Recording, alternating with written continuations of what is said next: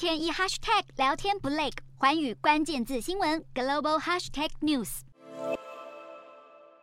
就在各国政府相继放宽防疫策略不久后，Omicron 亚型变异株 BA.5 再度肆虐全球，更导致各国每天的新增确诊人数连创纪录。日本在当地时间七月二十三日新增了超过二十万名确诊案例，与七十二名病逝者，连续四天刷新历史纪录。除此之外，日本重症人数也在这一个月以来迅速飙升。根据日本国立传染病研究所评估，Omicron 亚型变异株 BA.5 已经成为这一波疫情的主流病毒。随着病例激增，日本目前已经有八个县市的病床使用率超过百分之五十，而重症患者大多是五十岁以上的中老年人士，但也包括一些儿童。其中，日本内阁官房长官松野博一也在二十三日宣布确诊。他虽然前一天曾与首相岸田文雄与首相官邸人士讨论疫情对策，但并未与他们有密切接触。另外，同为东北亚国家的南韩疫情也再次卷土重来，急速升温。南韩二十三日一共通报了六万八千五百一十一起单日确诊案例，与一个月前的六月二十四日相比，数量激增了九点五倍左右。